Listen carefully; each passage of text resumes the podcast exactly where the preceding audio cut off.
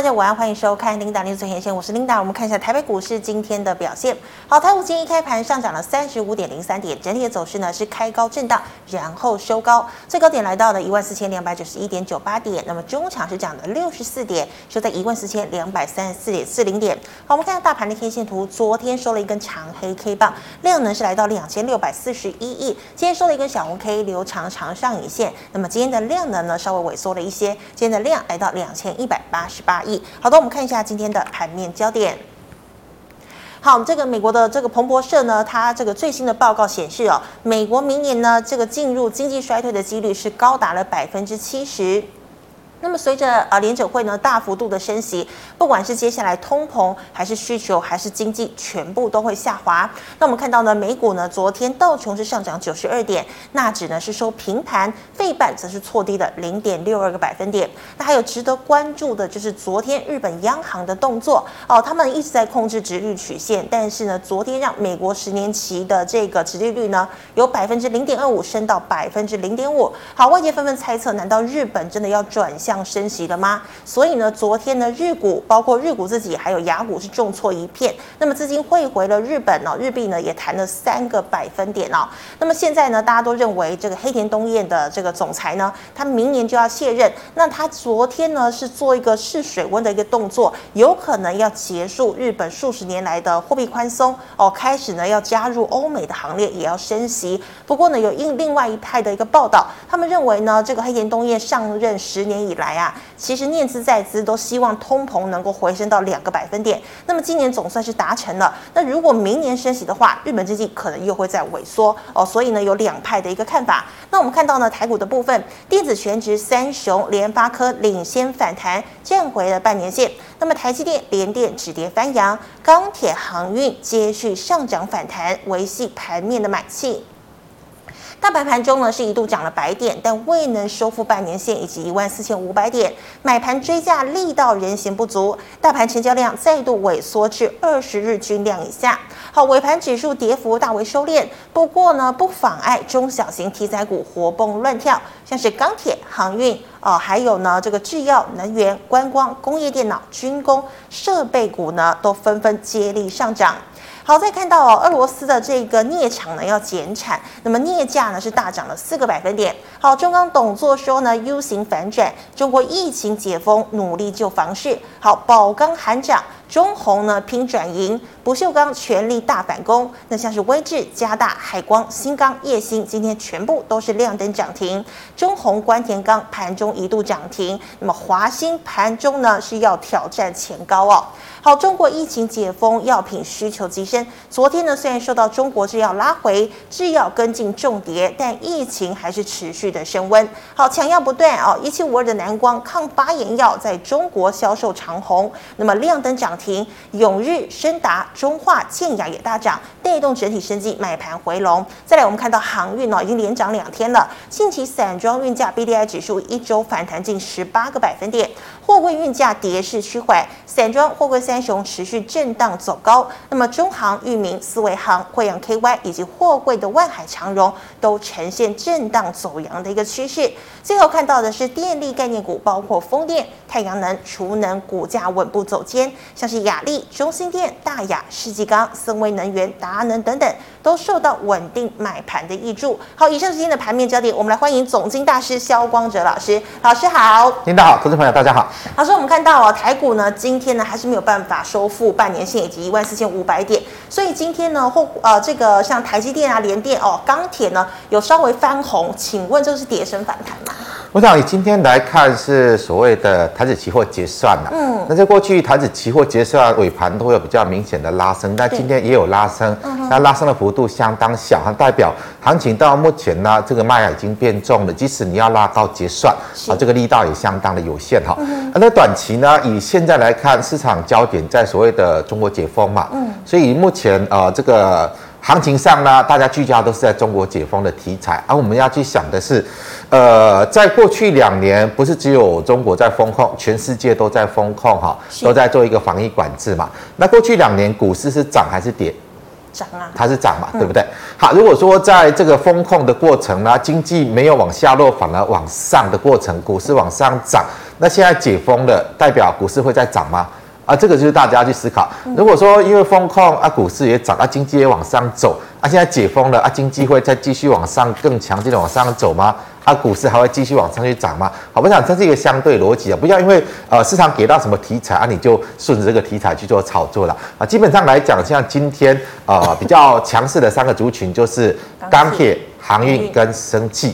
好，钢铁股我想投资人很少有。航运股有一些是套牢的，即使涨个两三天，对你来讲也没有什么作用。啊，短期去买航运股的应该也不多。啊，比大家比较好在做的应该就是生技股。好，生技股它因为有一个逆势的一个特性啊，逆势的特性，所以如果说短线上行情它开始出现一个下行的压力，它比较容易有逆势的一个表现。所以如果说你要做短线的操作，我个人的看法应该还是以生技股为主。啊，但是你要设好停损了，因为这种逆势的炒作什么时候要结束，没有人一定。可以知道啊，万一它炒完了要往下去反转，你要设个停损。至于钢铁跟航运，我认为它只是短期的垫档现象，因为这些股票比较没有人有啊。就算我刚刚谈到的啊，钢铁股的航运股，你现在手上有的都是之前套长期套牢，套得很深的，就算拉个两三天，对你来讲帮助不大哈。那为什么要拉这些股票？因为大部分最近大家手上在买的，在这个呃，在进场去买、进场去炒作的啊，人家在卖股票。啊，就是卖投资人手上比较多的啊，去卖那些股票，然后拉这一些呃投资人手上比较没有的，啊，尤其这个已经沉淀很久的筹码比较干净的啊，往上拉。那应该的这样的一个动作，我个人认为它是在做一个拉东出西、震荡出货的一个状况了。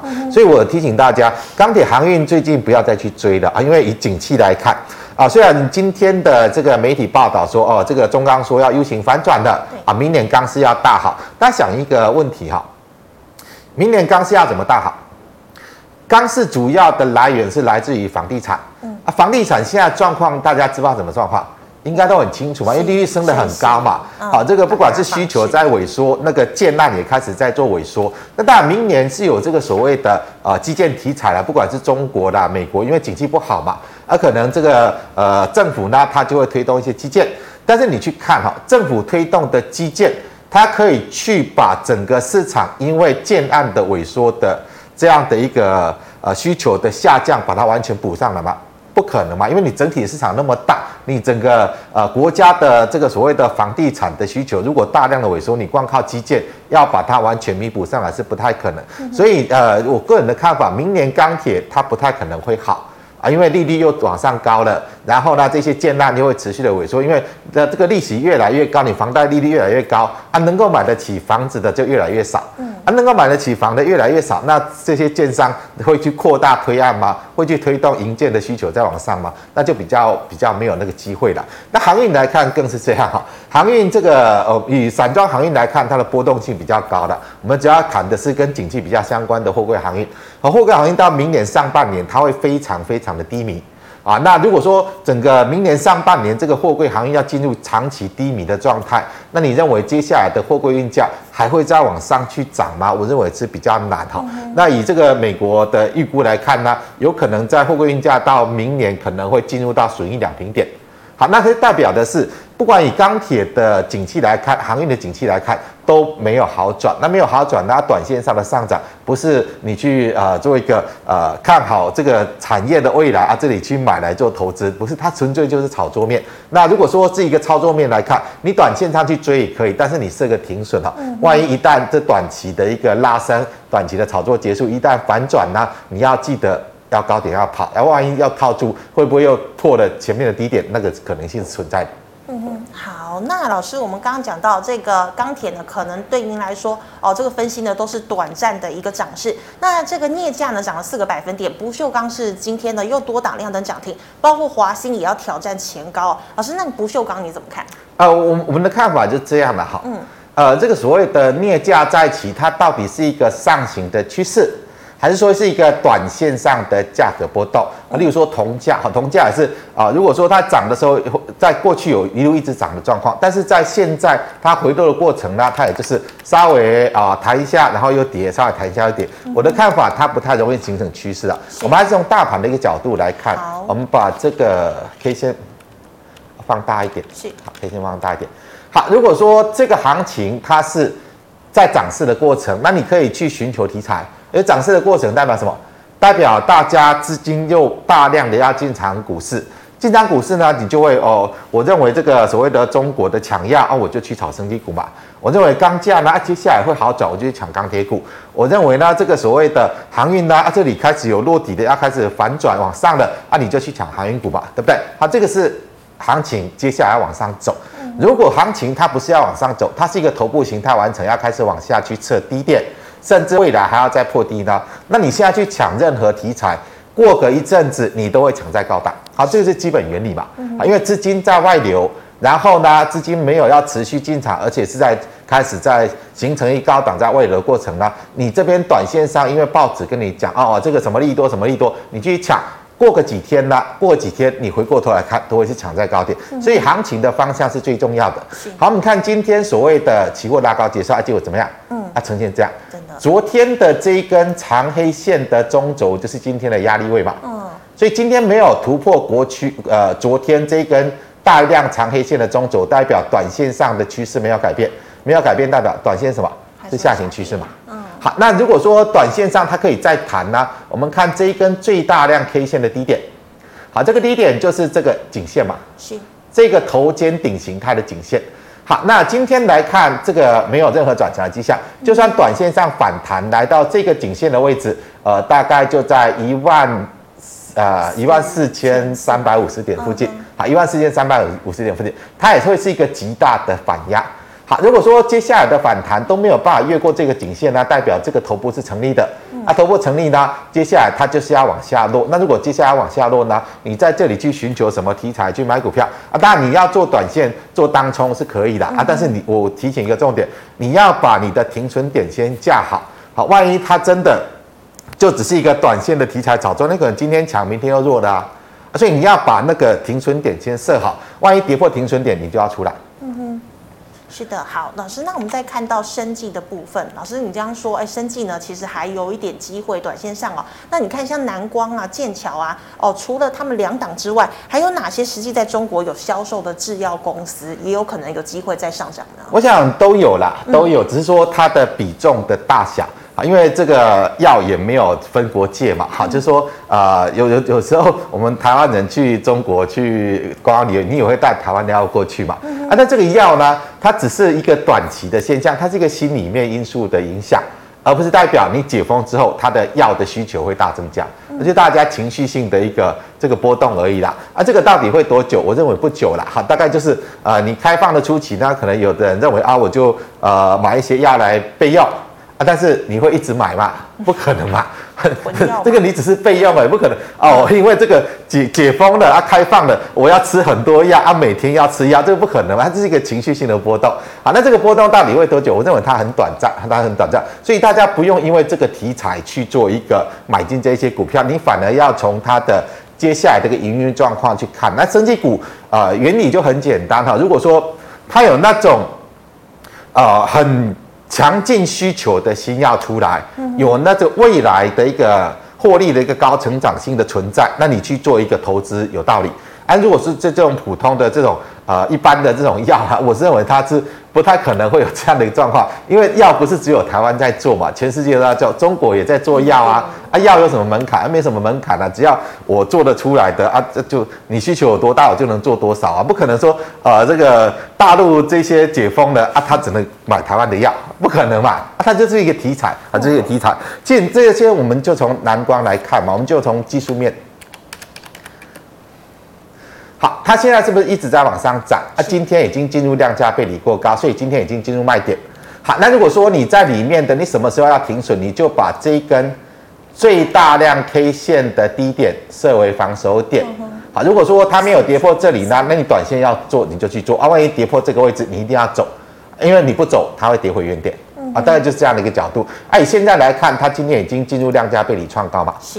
好，今天的这个呃。价位上去了，它成交没有更高，所以短线上它进入卖点。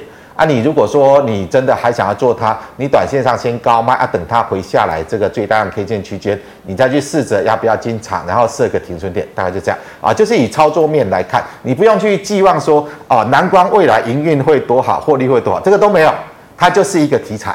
那既然是题材的话，那、啊、你就重看这个短线上的市场情绪，让、啊、你设个停损点，设个停损点，大概就这样。好，那我们刚刚谈到的像镍价，主要的就是一六零五的华兴，华兴嘛，好，华兴。好，如果说钢铁要持续大好，啊，怎么会出现这样？嗯，会出现这样啊，挑战高点，量也抱着这么大，啊，结果没有涨上去，代表什么？这边就是有人固定在供应筹码。嗯哼。好，这边就是有人固固定在供应筹码，所以以华兴来看，我认为这边就是逢高去卖，逢高去卖。好，因为这边如果说你这个反应力多都上不去的，那力多反应结束，情绪结束之后，它会再往下掉。再往下掉。好，那钢铁是不是出现一个要出现一个比较波段性的上涨？我还是跟大家谈，你就看这个二零一三的中钢构。好，我们再把呃这个呃范围放大一点。好，再放大一点。好，如果说钢铁要有一波的大涨啊，这一档股票会表态。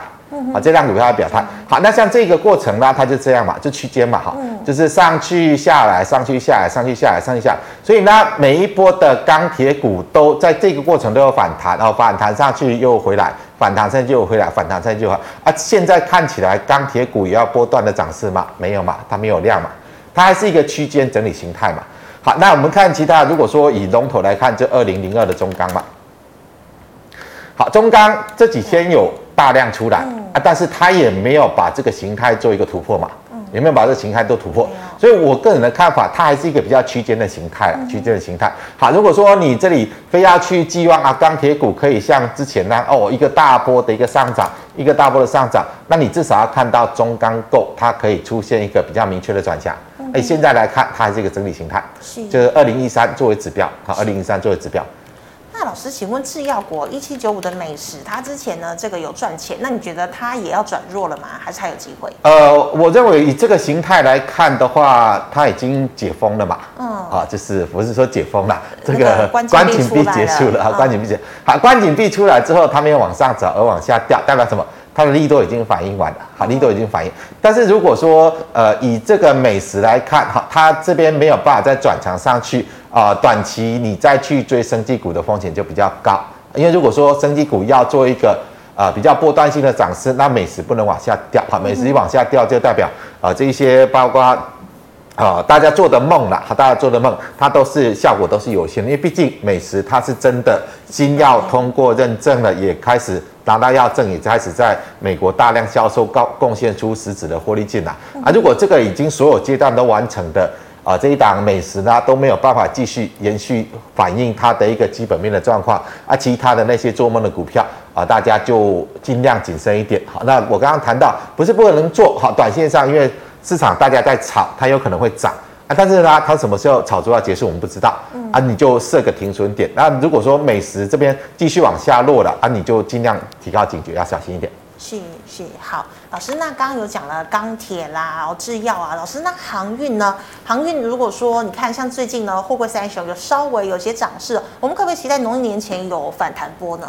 呃，如果说以运价来看呢，哈，这个短线上是呃，散装航运稍微有点运价在反弹，但是，是呃，货柜运价没有反弹，然后还持续比较呃低迷的状况。那短线上这个所谓的。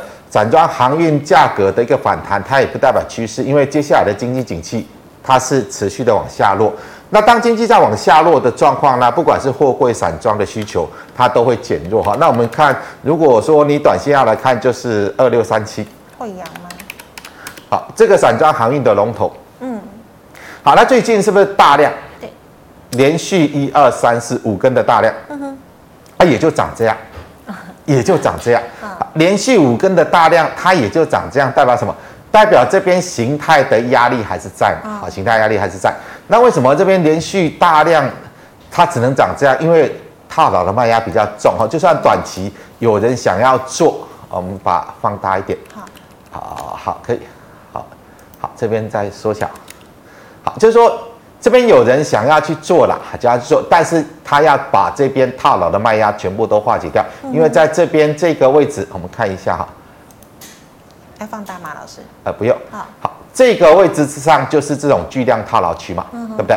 啊，你现在谈到这里啊，如果再往上走，是不是面临这个大套牢区？是。所以我的观点呢，哈，这个一旦这个所谓的散装的运价短线反弹结束啊，结束反弹的又开始往下回落，那大概这一波的反弹就结束了。嗯、啊，毕竟呃这些散装行业，尤其是像二六零三的长荣，好，它的股息值利率很高，股息殖利率很高，好，因为今年看起来呢，大概它减过资的嘛，哈，大概 EPS 会有八十几块，啊，八十几块，那它配呢可能可以配到四十块嘛。嗯啊，等我配配五成可以配到四十几块，哎，现在股价一百六十几配到四十几块，那它除息过后呢，啊，股价剩下一百二嘛，嗯，啊，剩下一百二。好，那这样的一个状况就是短期，因为它有高股息、殖利率的加持啊。如果说因为这些货柜三雄占指数也有一些成分比重，好，所以有可能就是啊、呃，一些法人呐，他可能认为哦，我这里要开始做持股的调整。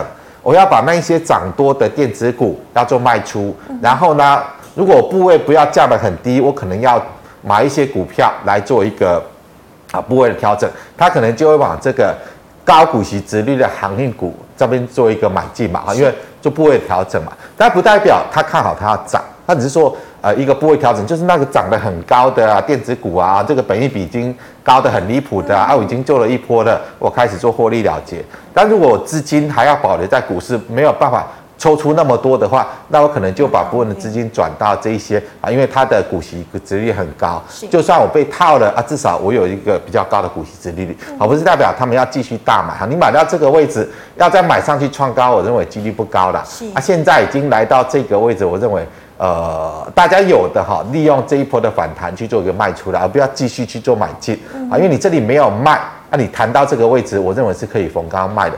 因为如果趋势没有变的话呢，尤其是我刚刚谈到的，就明年整个上半年来看，货柜运价会继续往下落哈，因为需求缩得很快，好像美国的这个港口预判呢，在明年上半年可能整个货柜运量会少掉五成。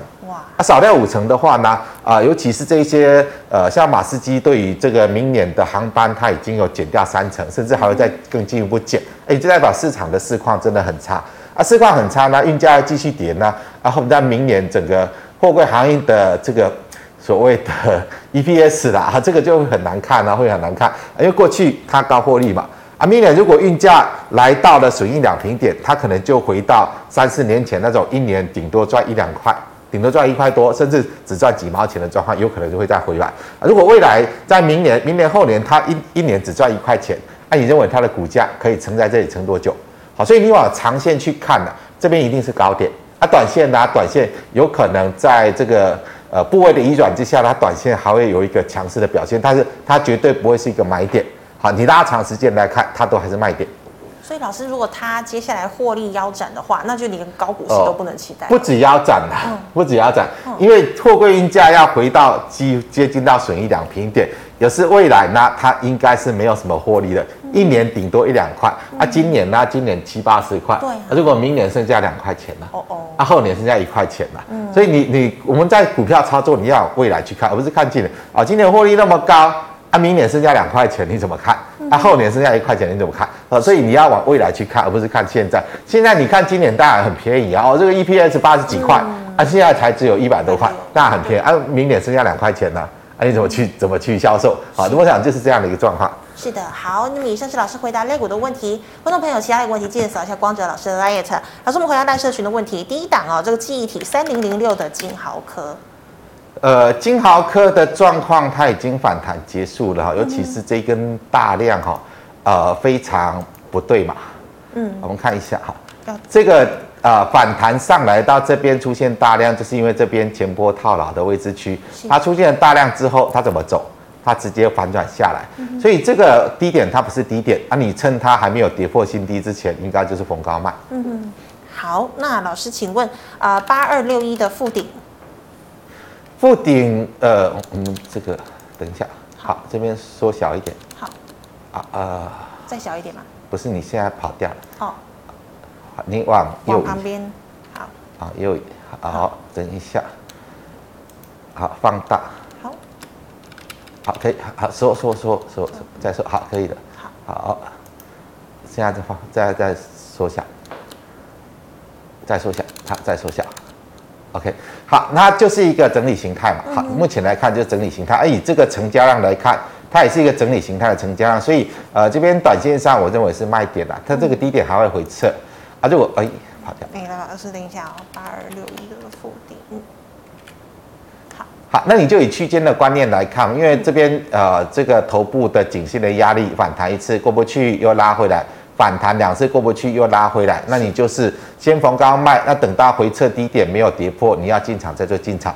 而我的看法是，如果说再跌下来，这个低点跌破呢，它大概是整理形态结束了，又要再往下去，嗯、往下去走低哈。所以这边我个人的看法就是逢高卖，它没有要往上涨的现象。嗯哼，好，那老师一二一八的这个泰山最近是不是有全家的这个议题？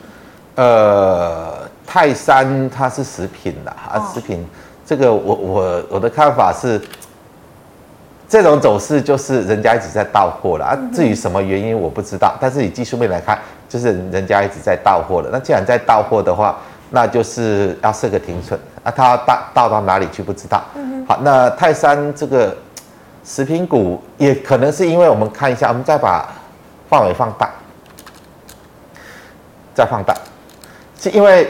过去人家在修正，他都没有修正。嗯，好，过去人家从这个呃一月周呃今年一月份嘛，好，从今年一月份就开始持续的往下走低的。嗯啊，但是这个是今年一月，我们再稍微放大一点。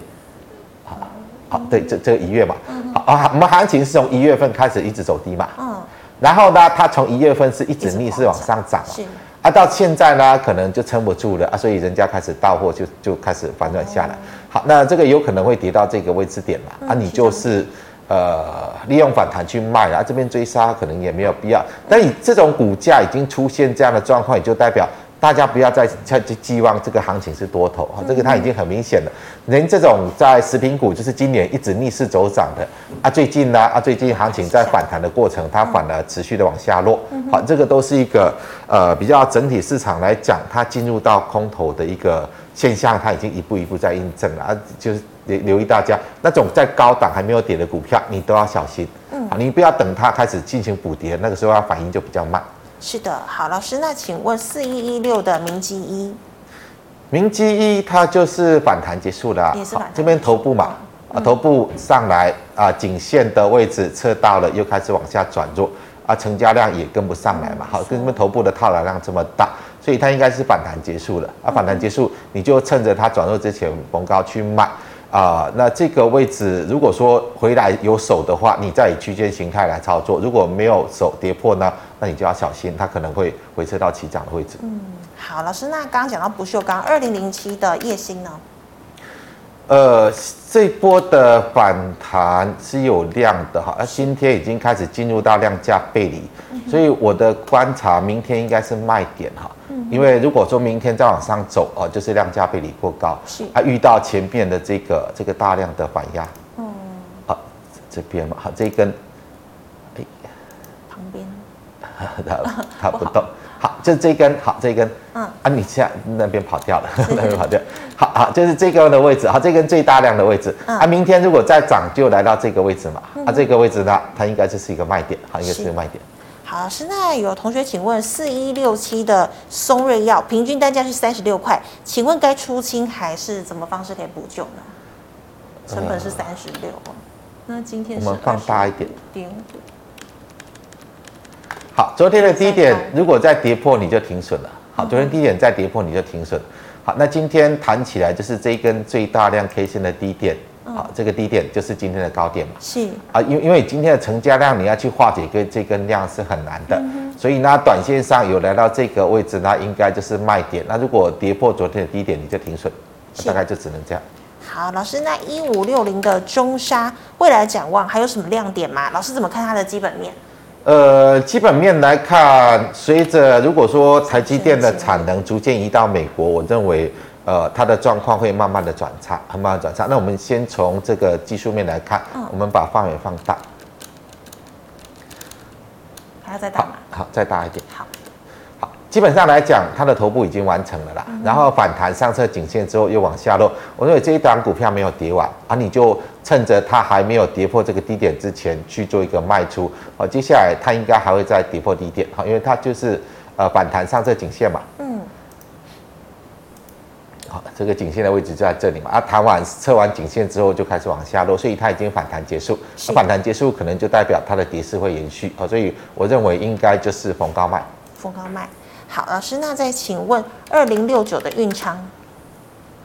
呃，这档股票这也是钢铁股嘛，哈，钢铁股最近人家在谈，它倒是没有什么比较大的成交量，它今天纯粹是落后补涨啊，嗯、所以我认为不要对它期望太大哈，这个位置就有压力。嗯哼，好，如果说明天再往上弹，你就先逢高卖，啊，那应该它会是比较处于区间的一个形态，区间。啊，区间形态为主，是。好，那么以上是老师回答个股的问题。观众朋友，其他个股问题记得扫一下光子老师的 LINE。老师们回答这个 YouTube 的问题啊。第一档四一一四的剑桥，老师也是生技股，怎么看？对，就是我刚刚谈的原则嘛。我们把它放大一点，嗯、你就设个停损位。嗯哼。好，例如说这边冲上去，为什么要回下来？因为量价被你创高。好，量价被你创高是一个卖点。然后你把这个最大量的低点，哇，这个最大量低点在这里哈。嗯。啊，这个位置设为一个防守点。如果说这个位置跌破，那你就要停损出来。是啊，因为这个位置跌破就代表它的头部成立了。嗯、啊，没有跌破之前呢，你要做你就以这里设为防守点嘛。啊，如果说呃这边去做一个买进啊，冲上去你看到量价被你创高，你就卖，做一个短线的一个价差交易。那我还是要提醒了，好像这种。呃，题材性的炒作一旦炒作结束，它要回到原先的起涨点，会回到原先起涨点，所以你务必要把停损的位置架好，停损位置设好。因为短线上来看，这个位置好，这个位置就是颈线嘛，嗯，啊，这个位置颈线如果跌破，它可能就代表是转弱，所以最好不要跌破昨天的低点，跌破昨天低点呢，那这个形态可能就开始呃变为一个比较偏空的一个形态。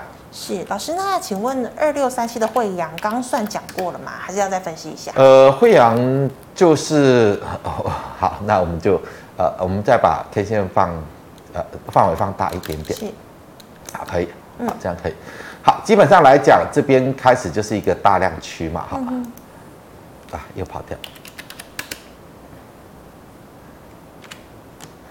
好，这边就是密集的。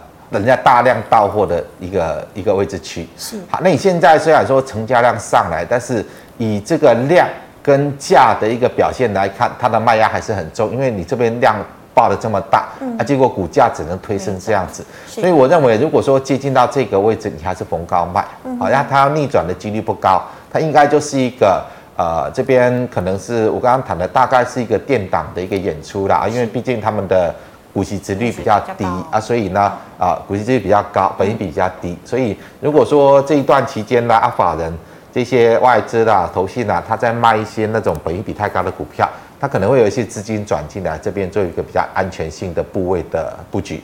但是不是代表他们要持续大买？他你买，如果来到压力区呢？啊，这个卖压重了，他可能也买不上去啊。他也不是要持续性的买进，他只是做一个部位调整啊。是。所以如果有机会来到这里，我认为应该就逢高卖了。嗯。啊，接下来因为未来的状况是不好的，未来前景展望是不好的。嗯。如果短线反弹你没走呢，那个低点还会再来做回撤，啊，甚至于还会再跌破啊，大概就这样。好，那最好的状况就是区间嘛。啊，如果状况不好，那它可能又会再跌破。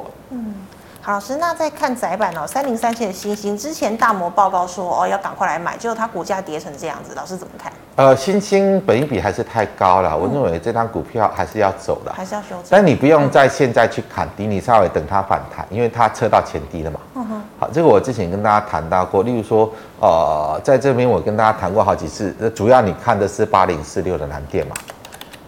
因为三档 ABF 载板来看，本益比最低的是南电。嗯啊，如果是蓝电都开始在往下落了，那包括星星紧缩一定是会大跌，一定是会大跌。好，那蓝电在这个位置，我跟大家谈到啊，它有可能要开始出现反弹啊，反弹上来呢，到这个呃颈线的位置之上啊，这个位置嘛。嗯。好，这个颈线的位置你就要开始小心，因为它不会反转，是，它会做打底啊，在这边。低档，我要提醒大家，这种蓝电的你就不用去砍了，因为它会有一波反弹，反弹上来到压力呢，它可能就会再往下落，因为它要进行打底，它不会是一个 V 型反转。好，那它再回撤下来，再跌破这个，我认为几率比较小一点，但是欣兴跟紧缩都有可能，因为比较本一比来看，南电毕竟是三档之中本一比最低。嗯啊，如果说南电还要再回撤低点呢，那当然这个欣兴跟锦硕再破前低是应该是几率是比较高的，几率是比较高的。所以如果说你要去做 ABF 载板，我认为南电是首选的哈，毕竟它在整个产能规模跟产业竞争力都是最强。啊，欣兴跟锦硕就是呃，大家比较喜欢去炒作了啊，但是当整个这个。市况啊不太好的时候，那你还要以龙头为主。如果你看好 ABF 窄板这个产业的话，你想要做比较长期的投资，那你就以蓝电为主啊。但是现在呢，我认为它会再下来回撤，然后呢会开始进入打底的心态。嗯哼，好，老师，那一五一九华晨风力概念股，老师怎么看？呃，这个都是题材性的，都是题材性。好，那它最大量的位置是在这里嘛？好，这一根是最大量位置，所以短线上只要有突破这个位置。都是卖点，是，因为它往往上，它一定是量价背离，量价背离过高，它就是一个卖点。嗯、所以这边短线上在这里挣扎过，就算短线往上去创高，出现量价背离，它也会反转。所以这边就是逢高去卖。好，老师，那华兴刚算讲过了吗？呃，华兴刚，华兴，华兴刚刚讲过了。好，那老师再请问一一零一的台泥，请问现在存股可以吗？现在存股，我认为没有必要啦，因为刚刚谈到的现在，呃，基础建设来看，当然景气不好，大家都会推基础建设，但是以这个利率不断高升，整个营建的需求它会开始萎缩，会开始萎缩，所以你要去寄望它有多好的一个未来前景，那你可能要等到下一波的降息，好，可能要下一波的降息，那下一波降息你可能要等个两三年，可能要等个两三年，所以我不认为这里去做这个存股。不太不是一个适合时机的。老师，你觉得它还有低档吗？你等到这一波景气走完嘛，好，因为现在利率高升啊，这个房地产需求刚刚在萎缩，所以在水泥的需求呢，可能短期也不会好啊。如果说这个原物料价格又往上，那需求呢又不强啊，这个售价呢、毛利率、盈利率呢都不会好，都不会好。所以短期来看，就是现在特性都很都差不多啦，哈，跟这个刚刚看的钢铁股也是这样嘛，啊，航运股也是这样，好，他们就是因为。呃，简单来讲，股价基期比较低的，然后呢，本益比比较低的，就是一些法人部位在移转的现象，就是把那些本益比太高的电子股啊，最近在卖啊卖。如果说我想要保留一些股票的部位啊，我就转向这一些啊所谓的股价基期比较低的啊，本益比较低、股息殖利率比较高的，就是这样的一个。部位的调整现象不是代表它要去大涨啊，简单来讲哈，好，那以这个明年到底银建的产业会糟糕到什么状况？其实没有人可以告诉你。万一明年 FED 利率调升到七趴呢？那你觉得银银建产业明年会多惨？那你自己稍微想一下哈，因为未来的风险就是在那里嘛，还没有必要在这个时候去买进来存股了。好，老师，那请问二三七六技嘉。呃，技嘉这个，这之前主要是炒作那个所谓的呃这个呃挖矿的在那个什么呃比特币挖矿的这种题材嘛，哈，这个所谓显卡的一个题材。啊，现在比特币已经走空了啦，它整个所谓的虚拟货币题材慢慢的都会消失的，而我认为这个就是逢高卖，因为它的头部又出来，头部又出来。好，老师，那请问三七一一的日月光，呃，日月光来看。